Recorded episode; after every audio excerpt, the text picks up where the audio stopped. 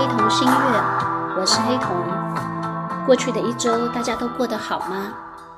现在还在天蝎月中，在过去的这一个礼拜，我们刚刚经历了满月和月食。在月食发生的时候，太阳和月亮正好形成了一百八十度，这也是天蝎座和金牛座的两个星座的能量都被极大激发的时候。每年到了天蝎月，就是季节从秋天向冬天转换的时候。大家有没有有一种萧瑟的感觉？虽然我身处的这个厦门呢，还是非常的热，三十几度啊，但是呢，这个星期啊，据说是要开始降温。那么大家呢，通常呢都会把天蝎座跟呃神秘、腹黑、决绝、复仇这一类的词联系起来哦？为什么呢？啊，因为首先它的一颗守护星是它有两颗守护星，一颗守护星是火星，火星顾名思义是战斗之星，所以天蝎座是非常决绝、有生命力和战斗力的。啊，有着很强韧的生命力和不知疲倦的探索力啊！当然呢，呃，因为这一次的天蝎月的时候，不仅太阳在天蝎座，火星也在天蝎座，所以呢，这个火星的能量会特别的强，所以大家应该也在过去的一两一两周的这个时间里，会感受到一些啊，会听到一些跟地震啊，包括一些意外的死亡啊，包括战争有关的一些信号啊，这就是因为呃，太阳和火星都在。天天蝎座引发的一些呃比较突发的一些状况。那么天蝎座呢，还有另外一颗守护星是冥王星。冥王星就是一个死亡之星啊。天蝎座的守护星之一就是呃这个冥王星。冥王星就是希腊神话中的这个哈迪斯，也是罗马神话中的冥府之神啊。他们都是掌管生死的人。那所以呢，天蝎座的人呢，似乎有一种穿越生死的能力。可能很多的星座都害怕生死，但是天蝎座却不太害怕生死哦。嗯，因为没有一个星座像天蝎座那样啊，洞察人心，并且愿意去面对真相。嗯，总是非常清醒的去迎接这些黑暗真实的一切。啊，有时候呢，我们经常说天蝎座也确实因为这个呢，充满着一些自虐和虐人的这个倾向。啊，我记得我曾经在这个斯蒂芬·弗里斯特老师的这个工作坊上听过一个跟天蝎座有关的故事啊。这个故事啊，说给大家听听。他说呢，有一个天蝎座的人去参加一个派对，呃，在大家的交谈中突突然出现了一个短暂的呃安静。这个时候呢，这个天蝎座就突然举起酒杯，微笑着站起来。大家都用很期待的眼光看着他，以为他要宣布订婚或者什么别喜的消息。然而他慢慢的说：“我们终究要死去。”他举起酒杯，现场就一片沉默，大家都惊呆了。随即大家都笑了，人们希望呢，他只是说了一个笑话。然而，这个天蝎座他停顿了一下，他又说：“这是真的，我们每个人都会去那里，会死去的。啊，死亡是禁忌的。从根本上呢，人类不喜欢这个话题。如果一定要提呢，希望只是一个简短的笑话。但是呢，天蝎座除外。啊，天蝎对真相感兴趣。”死亡是人类最大的恐惧，也是最极致的真相哦。嗯，所以呢，我们常常会形容天蝎座的人生呢，有时候非常的剧烈，像凤凰涅槃，啊，需要去面对生命中的一些真相、痛苦。但是呢，他们的人生呢，大家去观察身边的天蝎座，他们的人生呢，就会一段一段的，啊，就是真的像那个老蛇脱皮或者凤凰涅槃一样，人生会出现一些。就是先死后生的这样的一个剧情啊，人生分为一些完全迥异的不同的大的阶段，会有一百八十度变身的这个时刻。啊，那么今天为什么跟大家一开始聊了这些跟天蝎座有关呢？是早上起来其实蛮有感慨的。今天本来打算跟大家聊聊其他的话题，但是呢，早上看了一个新闻，就临时想改变啊，就跟大家聊聊天蝎座以及刘亚仁。早上看到一则跟刘亚仁有关的新闻，说他呃吸毒的这个呃数量和次数都非常的巨大，呃，并且有就是教唆他人吸毒的这个事情。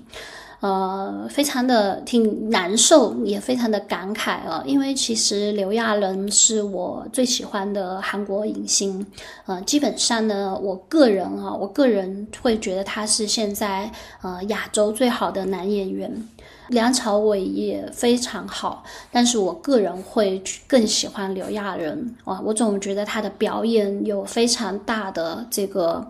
呃，就是深度啊，非常的深刻，但是呢又非常的耐人寻味。总之，非常个人的原因，我很喜欢他。那喜欢他呢，还因为呃，觉得他是一个特别特别真实的刘亚仁，在我的过去对他的印象里哦，就是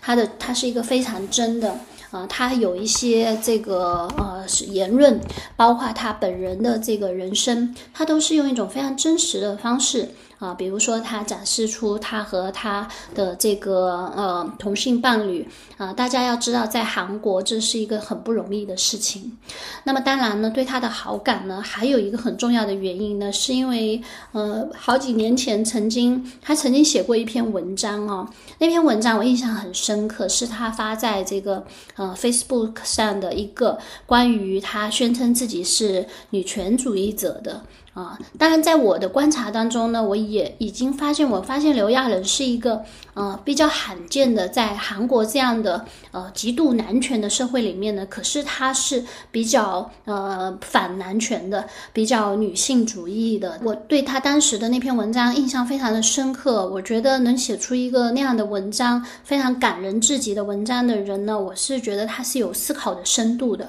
啊，对他有更多的好感啊。呃，我也把那篇文章找出来啊，我念其中的一小部分给大家听，感受一下。这也是呃，今天呃，因为吸毒被被卷入这个案件的刘亚仁，同样是同一个人啊。我也想跟大家聊聊他的星盘。先读一下这个，嗯，他的当时写的这段文字吧，我觉得。呃，其读其中的一些片段哦，就因为全文太长了，大家如果有兴趣的话，可以去找来看一看。这并不是争吵，所以才写下这篇文章。血泪将我们送到你们面前，这是我的文字，也是我漂浮在这个被咬碎撕裂的早已支离破碎世界上的，不是文字，而是我。就不要再凑热闹了，匿名就有那么光彩吗？所谓记者这一称谓的名誉又是怎样的呢？我们不是野兽，需要喂食的不是肚子，而是灵魂。我的名字是严宏直，不是我取的。虽然不知道为了让我种什么，但是奶奶以最严格的严、宽宏的宏、种植的植取的名字。我出生在有自豪于有保守历史和传统的大邱。作为有着两位姐姐的老小，作为传宗接代需要进行祭祀活动的长子，从在一个家庭出生开始就接受着差别性的爱意生活过来的，有其作用却无颜红值。不管是谁，都是这样的。找寻自我的这趟旅程的苦难就在面前，也依旧进行着。虽然身体的老化速度越来越快。但精神的开拓是不会停止的，这就是我中二病里所当然的实体。我总是活得很难，因为每个瞬间都是新的，而在那个时间当中，所有的我都是全新的我。老爸叫我做笨狗，虽然有点难为情，但回故乡的时候，我还是很喜欢老爸这样叫小时候的这个称呼。他说：“珍贵的儿子才这样叫，才能活得久呢。”珍贵的儿子，小姐姐的名字用韩文叫是铃铃铛，因为那个时候，身为我祖父母珍贵子女的我的父母只有两个女儿。我奶奶说下次一定要生个儿子，所以取了这个名字严铃铛，可怜又美丽的名字。祭祀的时候，妈妈为了准备祭品而弯下腰，爸爸就打开屏风做事写。心里早已对这感到不舒服的城市少年的我，眼里看到只是奇怪而又不公平的角色扮演游戏。祭祀结束后，妈妈就准备祭品桌。婶婶和姐姐们就一起帮忙做些像洗碗那样的事后，家中的男人们就只管沉浸在在这性别之中。在这个虚张声势的现象中，女人一般很难插足。因战争、宗教、历史和各种人类思想的结合酿造的男尊女卑的传统，和这传统再次酿造的人类社会的惨象，在我的家中也作为引以为豪的老古董被展示着。特别而又暴力的这种风俗，虽然很厚脸皮的展现出来，却好像无法引以为豪的代代相传了。就像你们任何人一样，我是从叫做妈妈这一存在的子宫中孕育而生，是以这个女人的痛苦而看到了世界之光的人类。这样的我，如果不是女性女权主义者的话，就真是没有脸面活下去了。我们的妈妈需要解放，被众多怀疑歪曲的我无法忍受这厚脸皮的风俗，也无法厚脸皮的去接受。这种旧时代的遗物，且将此展开来的这个时代，向我证明了这些疑惑仍然存在。所谓疑惑的这份痛苦和恐惧所造就的存在。难道这不就是人类自己吗？我不是野兽，我是一个人，是我爸我妈的宝贝儿宝贵儿子。然而，说我宝贵的根据只是所谓儿子这一性别的话，那么我必定会自愿脱掉这份宝贵，像饥渴的野兽一样游荡在这都市之中吧。说不定会有挺多因无法避免作为狗崽子生活的瞬间，说不定为了不作为狗崽子生活这点，从此就成为我的人生了。所有人都是尊尊贵的，不是说只有儿子才珍贵，更不是说女儿就是卑微的。所有的儿子女儿都是父母的子女，都是珍贵而又有尊严的，谁不是呢？文章写得很长啊，最后他还说，啊，男性和女性不同类型的人类在战争和宗教支配的历史中带来的生物学技能和社会作用的差异，造就了差别。将差异转变为性别的强者的暴力，不仅仅是性别的差异，也指向了由所有个体组成的社会内部当中的少数人和弱者。他写的非常长啊，但是，嗯，当时看了印象很深刻，一直都记着，对他也很有好感。今天早上呢，看了这个新闻之后，我又重新的找到了他的出生时间，排了一下他的出生星盘。啊，我在排之前呢，我就在想，因为他这次爆出来的事情，呃，是吸毒。从爆出吸毒的事情之后呢，我就在想，啊，那。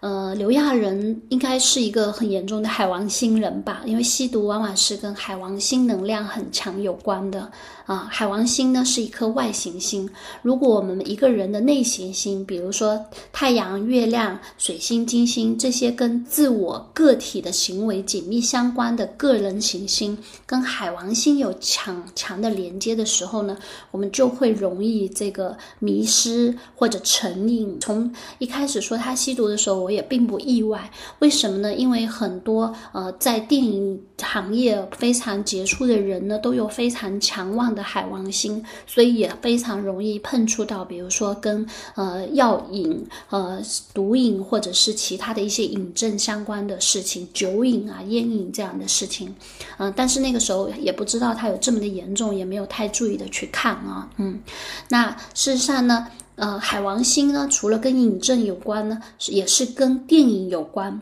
因为海王星是造梦啊，像梦境一样。我们说海王星是双鱼座的守护星啊。海王星能量很强的人啊，我们在占星解盘的时候呢，有时候会称他叫海王星人。那么典型的海王星人呢，就是啊，就是我一第一个可能呢，就是我们刚才说的啊，主要的个人行星，尤其是太阳、月亮这样跟自我相关的行星，呃，受到海王星极大的影响。比如说跟海王星形成了非常呃紧密的相位啊。第二呢，就是一些主要的星体，比如说落在呃，双鱼座，或者是落在这个呃星盘里面的十二宫，十二宫也是一个跟海王星、双鱼座有关的位置哦。那这样的人呢，可能他的现实感就会比较差，但是呢，他们的想象力会非常的强。那我们在很多影视行业，包括创意行业、艺术行业里呢，会看到呃大量的海王新人。我非常喜欢的电影导演李安呢，他就是日海和，就是太阳和像海王星，在这个天今他的出生的，因为时间不准啊，是在呃天秤座的最后一度，靠近天蝎座的头部。啊，就是如果它的时间再往后移一点的话，就是天蝎座零度。那再往前，我们一般都认为它是，呃，太阳和海王星在天秤座的二十九度。那它也是一个大海王星人。那所以呢，所有的星体呢，它都是有正面和负面的两个方面的，并不是说哦，我们碰到海王王星就说哦，不行不行，这个人没有现实感，他说不定是一个电影奇才。那作为影帝来说呢，呃，需要有很。强的这种造梦的能力，因为电影为什么跟海王有关呢？电影就是一个造梦的艺术，制造出一个梦境，而这个梦境呢是能够感染人、吸引人的，就是它能制造出一种通感啊。就是我们好的电影是，当你看电影的时候呢，你会分不清啊故事里面的角色和你自己，你会觉得你和他们之间是啊完全融合在一起的，你完全能够感受到他们在角色里的啊那种感受。甚至呢，会陪着啊电影里面的人一起哭一起笑啊，这就是电影的魅力。那我们讲还有很多艺术作品，包括呃海王星也跟视觉有关，比如说绘画啊、影像啊，这些都是非常具有海王星特色的。那一个人的个人星盘如果有很强的海王星的能量的话，那么是很适合去从事呃跟艺术、跟影像、跟这种造梦相关的行业的。那所以呢，当刘亚仁呢，就是他这个吸毒的时候呢，我会认为作为一个影帝呢，是嗯不一点都不意外的。那今天早上呢，我也重新的按照他的出生时间啊去排出他的这个星盘啊，但是你的上升星座没法显示呃确定，所以只能通过他的这个星体的位置来呃稍微的分析一下他的这个性格的一些问题哈，并不因为缺乏上这个出生时间没有上升星座那些宫位啊这些都没法确定，所以呢其实是不是很完整的分析哈，我只是看到了他的。的太阳，天秤座的太阳确实是啊，被海王星刑克啊，日海四分。木星呢，也跟这个太阳呢有一个这个一百五十度的梅花相位。呃，木星和海王星啊，木星在双鱼座，也是一个跟造梦啊、跟幻想有关的，所以呢，都跟它的太代表自我的太阳啊相关。那么，呃，在天秤座的太阳呢是。呃，我们讲在古典占星里，它是一个弱势的太阳。呃，怎么说呢？嗯，我认为古典占星的一些说法仍然是有一些道理的。我并不排斥啊，古典占星啊。通常在解盘的时候，会把古典占星和现代占星结合起来看。为什么在古典的占星体系里面呢？太阳天秤座会被认为是一个弱势的太阳呢？因为我们讲太阳代表的是自我。啊，是意志力。太阳入庙的位置就是强势的位置，是狮子座啊，以及它在白羊座也不错，就代表呢，呃，它比较符合太阳这颗星的星体的性质。这颗星体就是要非常的强健、自我啊、热烈啊，就是一个人，我们讲他的自我要握越有生命力、越活跃、越肯定越好。可是天秤座是一个跟呃关系有关的星座，当代表自我的太阳落在了跟呃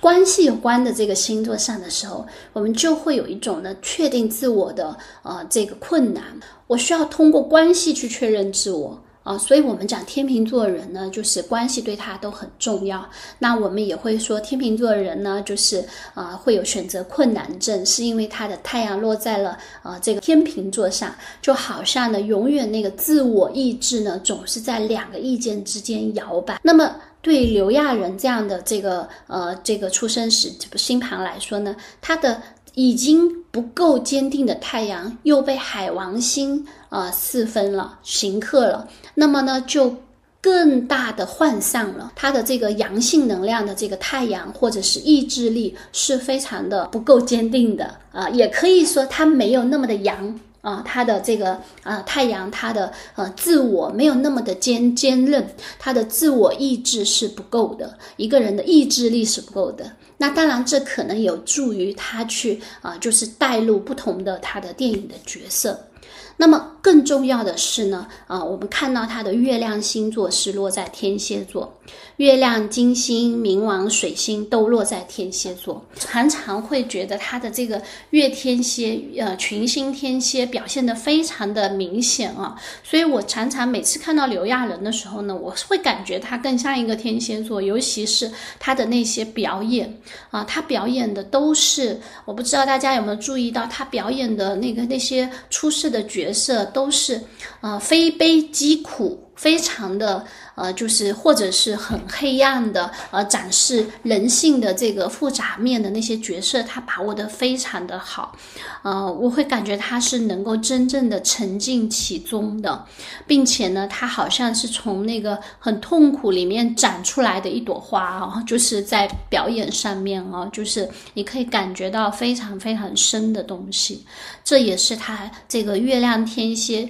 巨大的感知力。啊，当然也可以说是痛对痛苦的感知力是非常强的。它的这个月亮和金星呢，在传统占星，在古典占星里呢，也是月亮呃这个失事的位置，就代表呢月亮和金星呢在这个位置是非常不舒服的啊，又合向了冥王星，代表呢它有一种不断容易下坠的这个情绪，或者说情绪的这个月亮跟情绪有关，或者是或者说他的这个情绪是非常的容易啊，就是糟糕的，非常的容易。卷入这种负面的情绪里面的啊，也非常的呃有不安全感。月亮代表安全感，金星呢也代表呢，就是需要很重度的这个情感，才能够让他有一些感觉，才能够让他有满足感。那这个日月的配置就是太阳天平啊，月亮金星这个天蝎的话呢，其实我们在呃前面的有一期播客也讲过类似的日月配置，也是这一组哦，就是天平和天蝎的组合。大家不知道还有没有印象啊？就之前我在讲吴谢宇的出生星盘的时候，它也是这一组配置啊，也是这一组日月组合。呃，这当然可能只是一个巧合，他们之间其实是有很多的差别的，但是呢，又有一些相似之处哦。嗯，就是呢，我们会看到这个日月都处在一个不是很良好的状态，对于这个人来说，确实是很有挑战性的。为什么呢？我们讲说太阳，我刚才说了，我们希望太阳是越强健越好，越自我越越坚固越好。可是刘亚仁的这个，包括吴谢宇的这个太阳呢，他们就是处在一个呢比较容易破破碎的自我，或者比较难确定自我。啊，这当然呢也带来一个好处呢，就是也许呢他比较能理解他人，又是天秤座，所以我一直都觉得星盘应该要呃完整的去看待他，不是因为比如说他是吴谢宇，或者不是因为他是刘亚仁，就是今天已经吸毒的刘亚仁，我们就否定他的全部，不是的啊，我相信吴谢宇和刘亚仁有一些共同的地方，就是。他们在确定自我，尤其是确定自我的阳性能量这件事情上是有一些困难的。他不知道我是谁，或者我是谁这件事情对他来说是有一些呃不是很明确的。而且呢，他们生命中的这个阳性能量呢。也不是，也跟他也不是很亲近啊。这个太阳就代表一种比较疏离的，啊，比较呢没有很亲密的意志力啊，就是他的父亲也好，或者生命中的男性也好。那另一边呢，他们的月亮天蝎呢，啊，像刘亚仁的月亮金星、冥王、水星天蝎，他们的母亲非常的关系紧密，紧紧的捆绑在一起。而且因为是水象的月亮和金星，特别的能够共情共感，也可以说他确实很大程度上的感受到了母亲以及生命中的女性的痛苦。我们也可以看到呢，为什么在这样的一个星盘里，我们当时讲吴谢宇的时候就讲到，啊，刘亚仁也同样是在他的生命里，他的呃家族也好，他所身处的这个成长环境也好，月亮和金星落陷，代表女性的能量是被极大的损伤的。这也可以从他的自述里面看到。他既是成长在一个几乎被女性包围的这个家庭，因为她有两个姐姐、奶奶啊、嗯妈妈，这些都是女性的代表啊。就是在刚才我念的他写的那篇文章啊，这些人呢，在女性这些女性在她的家族里面呢，她的这个呃很多的利益都是受损的，都是那些吃苦的，可是需求没被满足的，有受伤的这样的女性。虽然刘亚仁。是一个男性，吴谢宇也是个男性。可是每个人的月亮和金星如果是比较受损的话，那么这个人即便是一个男性，那么也会影响到他跟女性之间的关系，同时会影响到他自己的情绪和快乐的问题。因为月亮和金星就是和一个人的情绪啊，一个人的呃这个能不能让自己快乐，能不能有安全感有关。所以刘亚仁的这个月亮和金星和冥王星是一个非常非常容易下坠的啊，就是容易低落的。我相信他内心是非常的苦的。啊，就跟刚他刚才他写的那篇呃文章是相呼应的，有一种支离破碎的感觉啊，所以呢，我会相信呢，在他这个光鲜亮丽的影帝的这个形象的背后呢，是有一颗受伤的内心的，嗯，那所以他的这个自我的消耗，就是太阳又被海王星给海。虚化了，而他的这个呃，这个月亮又是呃负能量比较强的啊，就是而且对于负能量的这种吸附，而且也不容易释放出来哦。就是月天蝎，就是我们会形容，就是像心里有一个巨大的黑洞啊，所以啊，有很多不良的情绪呢，都累积在里面的这样的一个状态。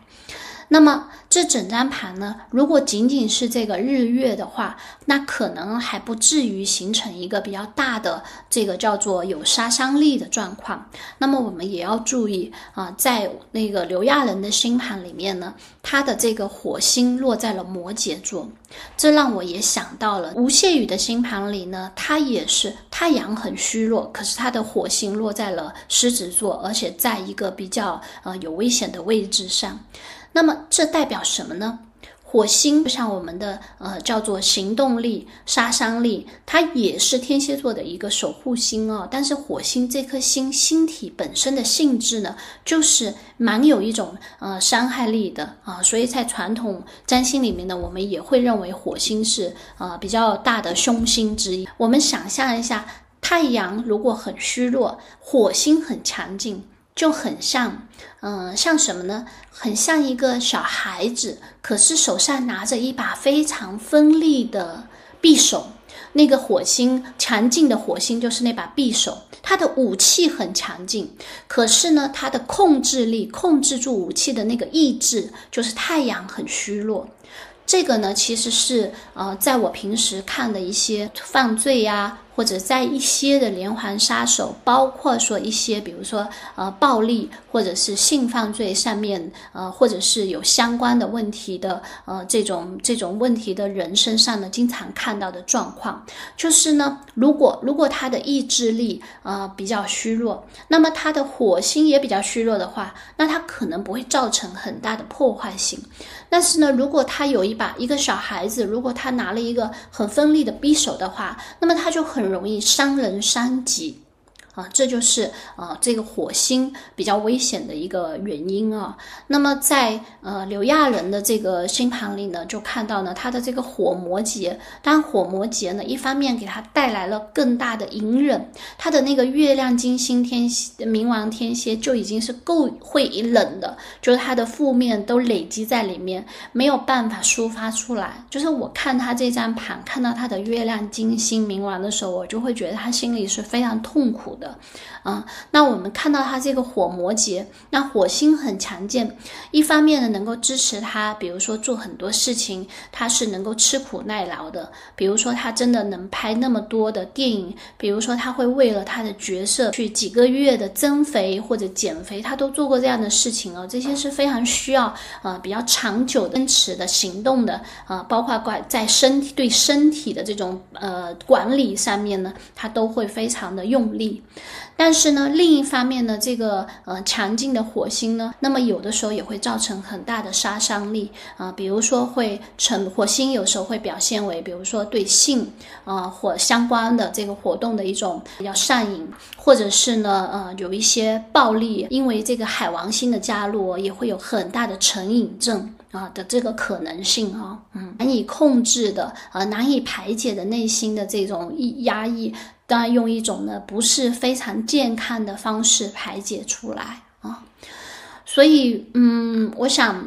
所有的星盘解读都不是要去论定，这个我在当时讲吴谢宇的星盘的时候也讲过，他的人生有很多种可能性啊，就像吴谢宇的那张出生星盘，我想我曾经说过，就他最终成了一个北大的高材生加一个杀人凶手的这样的身份，杀母的这样的身份，当时也解读了他还有其他的可能，同样是那张盘，如果能够得到一个合理的能量的释放的话。他有可能是一个很好的侦探，或者很好的外科医生，或者是一个很好的生命科学家，都很有可能。甚至他很有可能是一个，比如说性学专家，也是有可能的。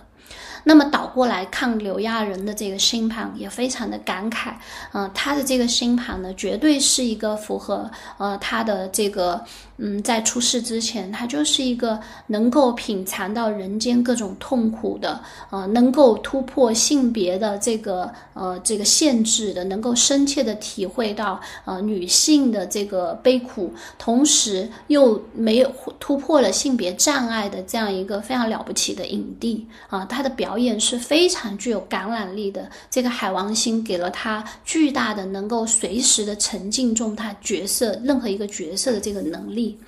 那么同时呢，也很遗憾，呃，当有一些流年来临，或者是说，当他说的这个，呃，当他寻找自我遇到了这个困难的时候呢，他也可能触发转向成为了一个呃瘾君子的这样的一个配置啊，都在他的星盘里。无论怎样呢，就像我刚才说的，天蝎座是一个有。可以凤凰涅槃的星座，作为群星天蝎的刘亚仁，啊，我非常的希望他能够经过这一趴，能够重新涅槃啊。即便今天的他，我仍然认为他的内心。的痛苦，只是他的内心痛苦没有找到呃更好好的方式去排解，也不认为他是完全坏的或者是怎样的。这就是今天看到这个新闻的一点感想啊。成就他的可能是这个海王星，现在呢遇到这个问题的也是这个海王星